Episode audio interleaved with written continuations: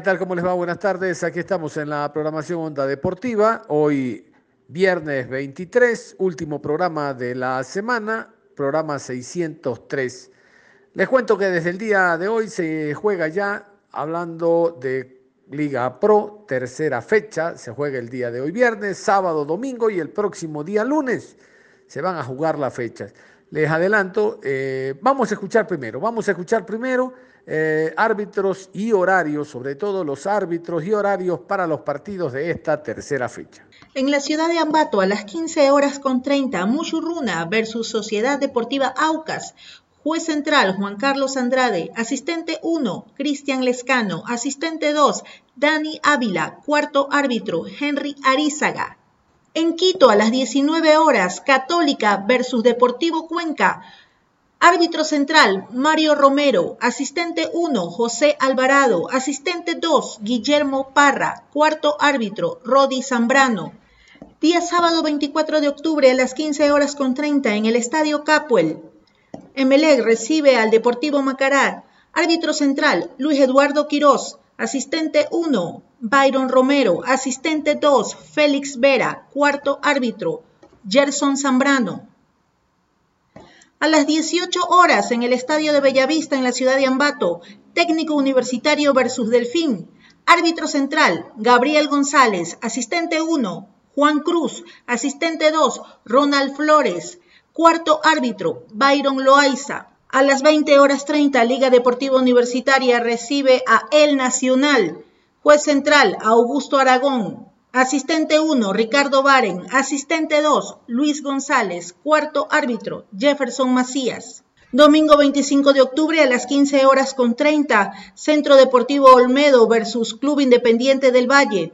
Árbitro central Alex Cajas, asistente 1 Flavio Nal, asistente 2 Paul Palacios, cuarto árbitro Anthony Díaz. En la ciudad de Puerto Viejo, Liga de Puerto Viejo recibe a Barcelona Sporting Club a las 18 horas. Juez central Diego Lara, asistente 1 Edison Vázquez, asistente 2 Luis García, cuarto árbitro Byron Reynoso, Termina la jornada el día lunes 26 a las 17 horas con 30. Guayaquil City recibe a Orense. Árbitro central Roberto Sánchez. Asistente 1 David Bacasela. Asistente 2 Darío Morán. Cuarto árbitro Carlos Vallas. Ahora sí, lo que les decía, les adelanto el tema del Emelec, aún jugando de local, Emelec juega el día sábado por el tema de que ya este miércoles está jugando Copa Suramericana, ya ustedes saben, emparejamientos, Copa Suramericana, y MLE como uno, único representante debe de jugar ese torneo ya, este próximo miércoles. Eh, por eso es el adelanto que ustedes escuchan para sábado ante el Mácara. Vamos a continuación a escuchar a Sociedad Deportiva Aucas, a técnicos, a cuerpo técnico y a jugadores del equipo auquista. Recordar que el equipo del Aucas juega esta semana visitante en el estadio eh, Echaleche ante el conjunto del Muchuruna. Pero vamos directamente con el parte médico. Vamos a escuchar al doctor Daniel Rosales, el médico del equipo auquista, hablando sobre las novedades del conjunto, las novedades sanitarias. Al respecto del informe médico de esta semana, eh, cumplo con informarles la las lesiones que hemos presentado. En el caso del jugador Brian Sánchez, que estuvo ausente en la última fecha, él presentó un diagnóstico de una periostitis a nivel del peroné eh, izquierdo, producto de un trauma sufrido en uno de los entrenamientos, y esto pues lo ha tenido alejado del entrenamiento normal. Sin embargo, él ha, sido dado de alta ya por parte del cuerpo médico, ha pasado las pruebas físicas eh, necesarias y se encuentra ya a disponibilidad del cuerpo técnico para ser considerado en caso de que, de que así lo necesite. Eh, informar además eh, también que el día de ayer, durante la realización del entrenamiento, tuvimos dos traumas eh, de consideración. El uno, el del jugador Hans Vivar, quien tuvo un trauma directo a nivel de su rodilla izquierda que ha provocado una secuela de una bursitis prerotuliana, lo cual lo tendrá alejado pues, aproximadamente un periodo de 3 a 7 días de las canchas hasta poder tener su, su reintegro total. Eh, mencionar que presentamos la semana anterior un caso con uno de los chicos juveniles de, de COVID positivo, que fue aislado de manera inmediata apenas hubo el, la detección del, del, caso y que una vez realizadas las pruebas de control, la, que ahora han disminuido bajo la, la, guía y el protocolo de las autoridades, al hacer el control aproximadamente a los ocho días, hemos logrado evidenciar que se encuentra ya negativo respecto al PCR y respecto a la formación de anticuerpos y le ha permitido a este chico poder reintegrarse a los entrenamientos normales. El resto de la plantilla se encuentra eh, entrenando de manera normal y todos a disposición de, del cuerpo técnico como tal. Eh, Daniel, ¿nos puedes profundizar un poco más el tema de Brian Sánchez? ¿Qué fue lo que tuvo? Y bueno, si ya se encuentra 100% y también en la parte física para este compromiso. Respecto a Brian Sánchez, él presentó, como les mencionaba, un diagnóstico de una patología que se conoce como una periostitis, que es un proceso inflamatorio de un tejido que está cubriendo el tejido óseo, en este caso el peroné, eh, que provoca una sensación muy dolorosa y muy incómoda con ciertos movimientos, especialmente con el impacto del balón. Eh, la patología tiene que ser tratada con medios físicos, con el manejo eh, a través de fisioterapia y con controles analgésicos que hemos logrado eh, poder, eh, o hemos, hemos hecho con el jugador y hemos podido eh, lograr una recuperación completa. Nosotros siempre por protocolo dentro del club, una vez que un jugador entra a una lesión, cualquiera que sea este el diagnóstico, pasa hacia, eh, una vez dado el alta del cuerpo médico, hacia lo que es el trabajo físico. El preparador físico se encarga de hacer ciertas pruebas que le permitan ver si se encuentra en condiciones o no de participar. Eh, al momento, Brian está ya integrado completamente a la plantilla y, como digo, depende mucho de la decisión del cuerpo técnico. Siguiente inquietud de los colegas, John Hidrobo de Ondas Cañaris. Hola, ¿qué tal? ¿Cómo le va, Juan Carlos? Eh, si usted me permite hacer un par de preguntas, eh, mi intención no es molestar, ahora si se puede entrar sería fantástico. Como Mostaza Merlo, yo voy paso a paso. Primero, doctor Daniel, acabamos de recibir el acta de sanciones, segunda eh, fecha. En el acta se sanciona al AUCAS por ingreso indebido de personas, por no sellar una localidad. Eso no tiene nada que ver con el tema sanitario. La pregunta habla de que no, hay, no están los resultados prueba COVID. ¿Es así? ¿Tiene que ver con los futbolistas o con miembros del directorio? ¿Cómo le va? Eh, no, las pruebas COVID eh, a las que se hacen referencia no tiene que ver con, con la plantilla como tal. Eh, en realidad nosotros como le, hemos mencionado varias ocasiones, nosotros fuimos incluso como equipo precursores de la, de la realización del protocolo. Y en la parte que, específica de lo que es los jugadores y el cuerpo técnico, es un detalle que nosotros jamás hemos descuidado. Nosotros siempre hemos pensado que en la parte ética, y esto lo comentábamos incluso cuando arrancábamos el protocolo, que podía eh, conociendo los antecedentes que se han dado bajo otras circunstancias, ¿no? La situación de la pandemia, eh, ver que se puedan alterar, modificar o dar resultados inadecuados de esto. Y obviamente como, como club nosotros estamos eh, muy apegados a la ética y respetamos completamente esto.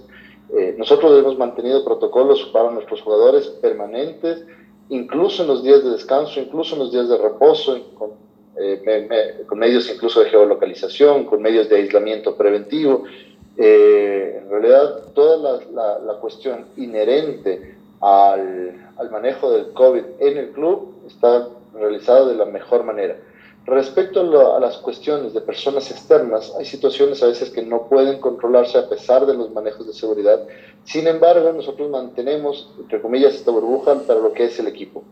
Nosotros no tenemos ni siquiera un contacto directo con la dirigencia. Hemos pedido que la dirigencia eh, se maneje por vía telemática y ellos ni siquiera acuden a, lo que es camerino, canchas. Eh, ustedes ven incluso con lo que son medios de prensa, tenemos que manejarnos bajo estas circunstancias porque ni siquiera nuestro jefe de prensa y nuestro gerente de marketing acceden a un contacto directo con los jugadores. Así que el protocolo en el club siempre ha sido, es y será respetado de la mejor manera. Sí, señor. Sergio López, el Hacha López, jugador argentino que quedara campeón el año anterior con el equipo del Delfín, también fue invitado a esta rueda de prensa, donde no solo habla del acople que está teniendo con Maximiliano Barreiro, sino que el jugador habla también de lo que significó esta semana la victoria del Delfín allá en Paraguay. Él se siente parte del equipo, obviamente, porque se lo conoce en el fútbol ecuatoriano, gracias al conjunto Manavita. Aquí Sergio El Hacha López. La verdad que, sí, hoy ya adaptado al puesto, eh, adaptado a lo que me pide Darío, a lo que el equipo eh, está requiriendo. La verdad que nos hemos sentido muy cómodos. Después, post cuarentena, el equipo cambió totalmente en todo aspecto y, y uno de los aspectos y uno de, los puntos que, cambió fue lo mío físicamente.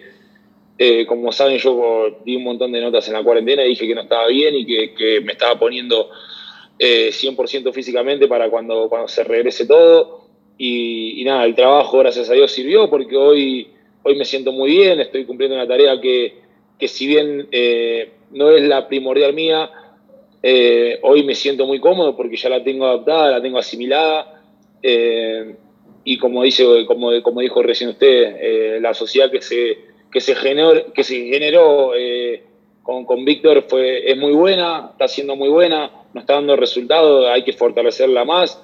Y sin duda hay que ir acoplando diferentes jugadores que, que, tal vez desde un principio no estuvieron, tanto, tanto Lisandro Alzugaray, que, que es un jugador muy importante, que nos va a dar una, eh, dinámica totalmente diferente como se está viendo en los partidos. Eh, hoy eh, tenemos a Janus, a, Cabezas, la llegada de Maxi también que, fue buena, así que nada, tenemos, tenemos herramientas como para seguir con los objetivos claros que tenemos.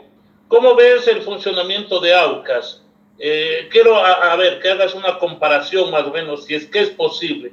Se sueña con un Aucas que pueda llegar a los primeros lugares en esta eh, segunda etapa. Me refiero al momento que viven los jugadores, ustedes dentro de la cancha. ¿Ves que tus compañeros pueden eh, salir avante con todos los problemas ante los equipos grandes? Sergio, gracias. Sí, la verdad que sí. Uno, eh, cuando llega a un club, más allá de los nombres, se ilusiona después, se ilusiona al mes de trabajo, cuando, cuando uno va conociendo la, a, sus compañeros, cuando el equipo, eh, el 11 inicial que, entra al campo de juego ya está aceitado. Eh, y ahí recién uno se ilusiona. Al principio siempre uno tiene la esperanza de, pelear arriba, de, estar compitiendo por cosas importantes. Pero bueno, eh, la ilusión arranca cuando se lo ve el equipo. Y yo hoy te puedo decir que sí, obviamente, uno está ilusionado. tenemos la cabeza tranquila porque el equipo se lo ve muy bien, si bien hay que, hay que aceitar algunas cositas eh, más que nada de visitante, pero, pero hoy ya demostramos y el equipo demostró que, está muy bien, que a cualquiera se le, se le hace un partido y se le hace un partido muy bueno desde que arrancó esto. Eh, hemos perdido muy poco y el primer partido que, fue el que más me dolió a mí particularmente, que fue contra Católica, uno de los rivales directos que tenemos, que fue el, inicio de este post-cuarentena, que, habíamos tenido un proceso nuevo, estábamos con una idea nueva, eh, y así todo hicimos un partido bárbaro, que tuvimos las situaciones eh, de gol más que el rival y, no merecimos perder esa por esa cantidad, que, habíamos perdido 3 a 1, pero después todos los partidos fueron muy parejos, eh, partidos que, que dominamos mucho más al rival, así que como me decís vos, eh, sí, uno está esperanzado, uno eh, cree en el grupo y, desde la interna también se habla mucho de que, tenemos que pelear la tapa, que la vamos a pelear porque tenemos con qué. Hoy eh, tenemos un, buen recambio también, tenemos los compañeros que están muy bien esperando su oportunidad y, cuando entran nos solucionan cosas que, tal vez de adentro no lo podemos solucionar y, eso es muy importante para conseguir el objetivo que queremos. Una, cortita para Sergio, Juan Carlos, si me permite. Cortita, que, más que pregunta es una opinión, Sergio. Yo sé que usted está en Aucas, pero el año pasado jugó en Delfín. Quiero, por favor, si le dedica un párrafo aparte, un párrafo especial a lo alcanzado por Delfín el día de ayer. Usted sabe, eh, no tenemos nosotros la historia ni las hazañas de argentinos, uruguayos, brasileños, pero lo de ayer fue una hazaña para el Delfín. Le ganó, este sí, el verdadero rey de copas, al Olimpia con la inversión que hace no sé si hay alguna opinión suya en torno al equipo que, del cual usted quedó campeón. Nada, es como, es como decir algo repetitivo lo que dice el profe. eh, estamos viendo una etapa y, una realidad del fútbol ecuatoriano que no es la misma hace años. Eh, hoy la competitividad que hay dentro de Ecuador es muy importante. Eh, los jugadores ecuatorianos que se fueron desarrollando a lo largo de, esta, última época, tanto el sub-20 que salió campeón y así años atrás, Independiente del Valle, sin, sin ir muy lejos el año pasado, saliendo campeón y el fútbol mundial también está muy parejo. Hoy, hoy también, cualquier equipo le puede ganar a cualquiera, nada. Es, es muy lindo ver a un equipo ecuatoriano, un equipo donde, donde he jugado también que, haya ganado y, haya conseguido esa hazaña y ese objetivo de, pasar a, a octavo de final por primera vez en su historia, que hace poquito está trazando una historia muy importante del fin. Eh, y, ojalá sea para todos los equipos ecuatorianos. Liga lo vimos con River hasta el primer gol de River fue un liga eh, hermoso verlo jugar, o sea, estamos hablando de equipos ecuatorianos que están haciendo un papel muy importante, bueno, Independiente ya lo sabemos. Eh, ojalá, ojalá siga este pensamiento y este trabajo de, los inferiores, de, los clubes, de la selección, para que, para que Ecuador, así a nivel selección, siga dando buenos resultados. la eliminatoria la empezó de de una manera muy linda porque enfrentar a Argentina y después a Uruguay son dos, rivales que tienen jugadores mundialmente muy conocidos, que están jugando en, la Liga Europea. Y si bien Argentina eh, no mereció perder, capaz que un empate hubiese sido lo justo, después con Uruguay hizo un partido bárbaro. Eh, tienen, la, eh, tienen que hacerse muy fuerte acá en la altura, tienen que sacar esa ventaja.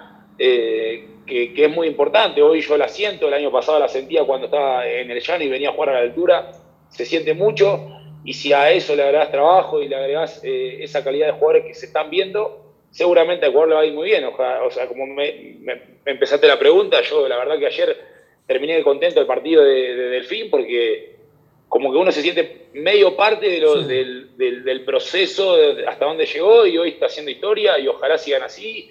Eh, y ya tenemos tres, tres, equipos ecuatorianos ahí en octavos y, ojalá le, que sigan, sigan, sigan por ese camino. ¿no?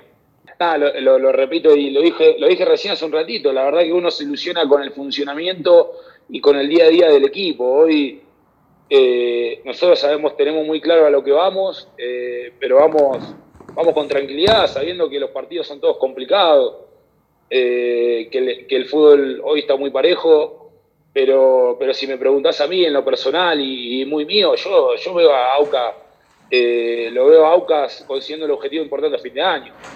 Eh, lo dije, es más, me animé a decirlo en la cuarentena, que yo, veía un plantel muy rico, veía una calidad de jugadores que, no se merecía estar en esa posición que estábamos cuando, cuando se paró todo, que estábamos últimos, porque yo veía el día a día de mis compañeros, veía la clase de jugador que tenía al lado y no podía entender por qué estábamos últimos, si bien iban cuatro fechas eh, era, era irreal ver, al equipo así. Eh, hoy se ve totalmente diferente, se ve total, otra idea eh, de juego totalmente diferente y, se ve a un equipo muy comprometido, compenetrado, con esa humildad para, hacer el trabajo que, uno, que, que, Darío nos requiere. Y, yo lo veo muy fuerte, lo veo muy fuerte. Ojalá vayamos por, por lo grande pero esto es ir eh, con tranquilidad, si bien, como te dije recién, yo lo veo a Aucas consiguiendo el objetivo más importante, eh, hay que trabajarlo, no es solo decirlo de la boca para afuera, sino hay que trabajarlo en el día a día, en el cuidado personal, en, eh, en que nuestros colegas y compañeros estén en su mejor nivel, buscando ese mejor nivel para conseguir el objetivo, porque si querés un objetivo grande tenés que estar en, un 100% en, en lo personal. Y vamos a cerrar con Darío Tempesta. El director técnico argentino habló sobre las novedades que hay en torno al equipo del Aucas, habló también del tema sanitario, en general las expectativas que tiene el cuadro oriental en esta etapa. En cuanto a Alejandro Cabezas, eh, sabemos que, puede jugar por izquierda, ha jugado a nivel selección, ha jugado en Independiente del Valle, hablando con Jorge Célico eh, me comenta que tuvo muy buen rendimiento por ese sector, así que, es un jugador que va, a ser tenido en cuenta, eh, creo que, va a potenciar mucho al plantel, así que una de las opciones que estamos evaluando y estamos analizando en las prácticas es ubicarlo en esa zona. El otro día jugamos un amistoso con el sub-20 de Ecuador, eh, jugó en ese, sobre ese lateral y realmente tuvo muy buen desempeño. Así que, vamos a contemplar a Alejandro en esa, en esa posición. Esas micro sociedades que se van formando en el campo de juego, ¿cuánto le ayudan a su idea táctica, a lo que usted quiere con cada uno de los entes futbolísticos cuando se trata de sumar más en condición de visitante, ya que las tareas en condición de local se las cumple de buena forma, profe? Eh, no, no, es lógico, no. Nosotros, eh, yo por lo general, y ya me conocen de otras épocas también, siempre trato de armar un equipo que ataque y trato de formar un bloque defensivo que defienda, que defienda ese ataque. En ese sentido, eh, creo que tenemos un bloque de ataque muy generoso, donde hay sociedades eh, que rinden a la perfección y se van a potenciar con el tiempo. En el caso de, Sergio con, eh, con Víctor, eh, es una sociedad que se fue gestando en el tiempo, son jugadores que además de tener, digamos, una empatía en particular, se sienten cómodos, son un complemento ideal, creo que eso hizo que el equipo sea tan sólido en ataque, ¿no? Un poco lo, dice Sergio también, con una, una, gran verdad. Eh, lo, de Maxi eh, para este esquema de ataque es el jugador ideal.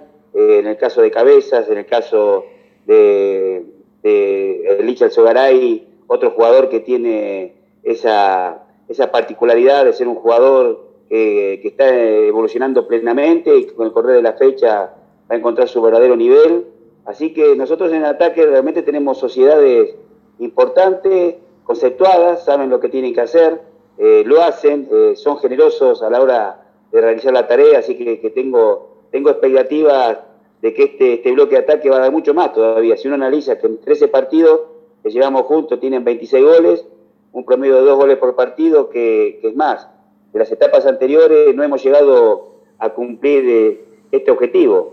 teníamos eh, un promedio de un gol cada 1.6, 1.3, eh, hoy estamos en dos puntos, así que eso demuestra que el ataque del AUCA es un ataque eh, bien pensado, un ataque con gente que en particular sabe lo que hace y lo hace muy bien, así que estas sociedades que han crecido en el tiempo se van a consolidar y, nos van a dar las perspectivas de tener una, un remate de torneo a muy buen nivel. La verdad que es un ataque un ataque, un bloque de ataque importante eh, y muy generoso. Va a comenzar a rotar en partidos de menor exigencia para darle un poco más de importancia a, los partidos contra rivales un poco más de peso, o va a mantener ese mismo esquema y no lo va a cambiar para tener un, juego lineal para seguir consiguiendo resultados como lo va manteniendo hasta ahora. Recordar que están terceros en el Campeonato Ecuatoriano de Fútbol. Nosotros tenemos un protocolo con el cuerpo médico que lo respetamos eh, como corresponde. En ese sentido, eh, nosotros vamos a hacer las rotaciones de acuerdo al nivel de fatiga del jugador, eh, que nos no van a manifestar algunas pruebas que, le exige el médico Daniel eh, al grupo, así que no, no, vamos a elegir un partido para hacer los cambios, sino los cambios van a ser producto, digamos, de ese, de ese estrés fisiológico que van a tener los jugadores eh, ya lo hicimos en, digamos, en la etapa anterior, que jugamos a siete partidos en 20 días, eh, y nos ha dado un resultado. No tuvimos lesiones, tuvimos muy buen rendimiento, eh, así que vamos a seguir con el, con el mismo protocolo. Es un protocolo en cuanto a lo que es la sanidad, la alimentación, lo que es el descanso, en cuanto al trabajo en sí, va a ser un trabajo regenerativo, un trabajo estimulativo y el partido. Así que eh, nos ha dado muy buen resultado eh, y no tengo, no tengo duda que vamos a seguir con, con, por el mismo camino. Así que, eh, que estamos bien preparados para esa, para instancia que va a ser muy intensa, pero, pero estamos preparados para sobrellevarlo. Para usted, ¿cuál es la importancia que se le da al partido con Runa, teniendo en cuenta que si se dan algunos resultados podría terminar puntero en la jornada y también eliminaría a un rival directo en la tabla acumulada, sacándole ya nueve puntos? Y en base a eso, para usted, ¿para qué está el Aucas esta temporada? Nosotros vamos fecha a fecha. Hay un entrenador argentino que hizo esta frase, una frase célebre, ¿no? Ir paso a paso. Eh, Reinaldo Merlo eh, un entrenador que en su momento dirigía Racing, un equipo que hacía mucho tiempo salía campeón, se veía que tenía posibilidad de salir campeón y cuando todos los periodistas le preguntaban si iban a ser campeón, él decía que ir paso a paso. Y eso, es una gran verdad. Nosotros, bien lo dice Sergio, hoy tenemos un plantel equilibrado, un plantel que tiene potencia en el ataque, eh, cosas por corregir, claro que hay cosas por corregir, sobre todo eh, tenemos que mejorar de visitante, jugamos seis partidos, en tres no perdimos y en tres perdimos, la idea, un equipo que, tenga, que tiene ambiciones, tiene, tiene que mejorar eso. Eh, pero nosotros vamos fecha a fecha. Nosotros si ganamos este partido, no quiere decir que vamos a ganar la etapa, y si perdemos este partido, no quiere decir que no vamos a, tener posibilidad de ganar la etapa. Nosotros sabemos que el fútbol es estadístico, eh, y más que ustedes también lo conocen, eh, en, un partido, en, una, etapa de 15 fechas, cuántos partidos se ganan más o menos para estar peleando algo importante, cuántos se empatan y cuántos se pierden. Quiere decir que todos los equipos van a perder el partido. El otro día Independiente, eh, perdón, Liga de Quito perdió un partido. No, Católica pudo rescatar un punto en una cancha muy difícil como, como es Orense, sobre el final prácticamente, ¿no? O sea, quiere decir que todos, desgraciadamente, vamos a perder. No sabemos cuál va a ser la fecha que vamos a perder. nosotros trabajamos fecha a fecha para ganar. Eh, tratamos de, jugar, que, cada partido que jugamos para nosotros es un desafío. Eh, lo tenemos, que son 13 finales que nos quedan por delante. Y para nosotros es jugar con mucho runa. Jugar con MLE, jugar con Barcelona, es, digamos, es, la misma intensidad. Nosotros no es que decimos jugamos con Barcelona y nos motivamos y jugamos con mucho runa. Es un equipo que hoy eh, está disputando con nosotros la entrada de la Copa Internacional. Nosotros cada partido es un desafío eh, y lo evaluamos después qué pasa. Eh, lo que vos pensás, yo también lo pienso. Estoy en una posición expectante en la tabla, digamos en la segunda etapa, pero estoy a seis puntos del noveno. Cuando nosotros nos hicimos cargo, estábamos muy lejos de una zona de clasificación. Hoy, del noveno, estamos a seis puntos. Quiere decir que tenemos que seguir trabajando para consolidarnos en la zona de Copa. Queremos consolidarnos porque es, un objetivo que hemos charlado con el grupo desde el primer día. No somos menos que nadie. Eh, con todos los equipos que hemos jugado, sobre todo aquellos encumbrados, hemos demostrado que estamos a la altura. Hemos tenido muy buenos partidos, hemos convertido goles a todos. Así que eh, no es descabellado pensar en una sana ambición, que tenemos una sana ambición, pero depende por exclusivamente de nosotros. E insisto, cada partido es un desafío. Sabemos que estadísticamente al igual que todos los equipos, vamos a perder Independiente partido la primera fecha. En ese sentido, eh, no hay equipos, o no vislumbro equipo en esta, eh, en esta segunda etapa donde sean los invencibles. Eh, todo depende de lo que hagamos. Insisto, tengo mucha confianza en el plantel, el plantel está muy sólido, así que no, no, no tengo duda que vamos a hacer una muy buena segunda etapa. vamos a estar dependiendo de nosotros, que eso me deja tranquilidad porque yo depender de este equipo me siento seguro. Así que no tengo duda que vamos a hacer eh, las cosas muy bien para conseguir los puntos, para estar donde, donde tengamos que estar. Pero insisto, eh, cada partido es un desafío. No, nosotros no evaluamos fortaleza de los equipos. Somos muy respetuosos, eh, al igual que el plantel, somos muy respetuosos de los rivales. sabemos cuáles son nuestras fortalezas, cuáles son nuestras debilidades, conocemos las fortalezas y debilidades de los rivales, pero nosotros no, no, no, no consideramos y lo tenemos muy hablado con el plantel, que haya equipos eh, de primer nivel y equipos que estén en segunda categoría. No, no, para nosotros son todos relevantes, fuimos con la misma responsabilidad eh, Orense, eh, Olmedo, que nos tocó perder. O sea, nosotros cada partido lo jugamos para ganar, ponemos todo lo que haya que poner para, para ganar. insisto, tenemos expectativas de hacer cosas importantes. Así que confío mucho en este plantel. Profe Darío, la consulta para usted. Al margen del de el resultado del encuentro Cuenca 0, Liga 5, se enfrentó el último con el primero. Los resultados de estas dos fechas han sido muy estrechos. 3 a 2, 2 a 1, 1 a 0, empate a 1. La pregunta, ¿usted acredita que esta va a ser la tónica de la segunda etapa con equipos que quieran, la mayoría, meterse a eh, copas internacionales y, los otros no perder categoría. ¿Considera que esa será la tónica, profe Darío? John, buenas tardes. Eh, esto demuestra un poco lo que vengo planteando desde siempre, ¿no? Que no hay eh, partidos fáciles. Eh, quizás eh, en la tabla numérica uno puede ver que hay diferencia, pero después los partidos son muy complejos. Yo desde que estoy trabajando en el AUCA y no solo en esta etapa, sino en las etapas anteriores, tengo una visión distinta y lo hablaba con los dirigentes. Los dirigentes jugamos con un partido que ellos consideraban que nosotros estábamos por encima por ser el AUCA y teníamos la obligación de ganar y yo de, sentía de esa forma. Eh, hay que ser respetuoso. Esto demuestra que los planteles van por todo, o sea, el, que va por una copa eh, lo hace a conciencia como corresponde, los que están, eh, digamos, peleando la categoría de la misma forma. No veo que haya planteles mal confeccionados, todos tienen su fortaleza, hay canchas muy complejas, canchas muy difíciles, una cancha de Cuenca es una, una cancha compleja, la de Orense, la de Olmedo, la de Muyurruna. Eh, entonces no, no creo que, sea eh, de acá en adelante el torneo distinto a lo que estamos viendo. Veo que, fíjense el otro día, eh, lo que fue el partido Orense con Católica, donde Católica tuvo que trabajar mucho para conseguir el empate y Orense en cada contragolpe podía aumentar. Yo creo que se produjo en ese encuentro. Eh, si uno lo ve el otro día, eh, MLE con, con Guayaquil City, eh, pasa lo mismo. ¿no? no si uno no conociera la historia de cada club, tendría que decir, bueno, que, que Emelec tendría que haber ganado por mucha diferencia, sin embargo perdió los dos partidos con Guayaquil.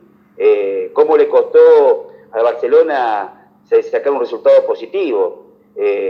lo que pasó con, con Liga de Quito, con un partido ya casi resuelto y termina perdiendo 3 a 2 en una levantada independiente. Eso es lo lindo que tiene el fútbol y eso es lo lindo que demuestra el buen nivel que tiene el fútbol ecuatoriano, ¿no? donde los equipos, hoy no hay un equipo cenicienta, no hay un equipo que todo le gana, no hay un equipo que, que, ya de, antemano eh, uno sabe que son tres eh, yo no me animaría a hablar con vos, eh, decir, y es más, hasta lo podemos charlar con ustedes que tienen tanta información con nosotros, si ustedes se animarían a decir quién va a ser el campeón, quién va a ir a la Copa Libertadores, quién va a, quién va a perder la categoría, es muy complejo, la verdad que, eh, insisto, o sea, no quiero decir que se, haya nivelado, lo que veo que en este torneo los equipos están muy fortalecidos, todos pelean por algo, y no hay equipo fácil, así que, que va a ser, a esa fecha con hasta resultados que van a parecer, digamos, no lógicos por, por, la, por la previa, ¿no? Pero que dentro de la cancha eh, se demuestra que, que, el nivel de juego y el nivel de, equipo está muy fortalecido, que eso hace muy bien para el fútbol ecuatoriano. Y metiendo un poquito más, eh, nosotros viendo lo que es a nivel selección, eh, en este partido con Uruguay y Argentina, demostró que el fútbol ecuatoriano ha crecido muchísimo. Que años anteriores no había jugadores fuera del país con buen rendimiento. Sin embargo, ahora en las mejores ligas de Europa y en México y Estados Unidos hay jugadores ecuatorianos con muy buen nivel. ¿Y sabes dónde se ve esa, acción que, de buen nivel? Un cuerpo técnico, recién, recién habiendo tomado el equipo, con poco tiempo de trabajo, cómo el plantel interpretó el concepto eh, de forma tan rápida, inmediata y lo llevó a la cancha. Eso demuestra que el jugador ecuatoriano ha crecido mucho y eso también demuestra que el nivel del juego ecuatoriano está en ascenso, así que este torneo lo demuestra, que no hay, no hay equipo cenicienta ni hay equipo verdugo, eh, que está muy parejo y que cada partido va a haber que trabajarlo mucho para conseguir puntos. Y de esta manera cerramos la información deportiva a esta hora de la tarde. Recuerden, ya mismo nos metemos, ya, ya mismo nos metemos a los partidos de Copa de Liga Pro de la, del torneo ecuatoriano. Hoy viernes ya mismo se juegan los compromisos y toda la información, como siempre, usted lo obtiene a través de Ondas Cañaris. Eh, su radio universitaria católica. Continúa en sintonía de esta emisora. Nosotros nos reencontramos con la información deportiva en cualquier momento.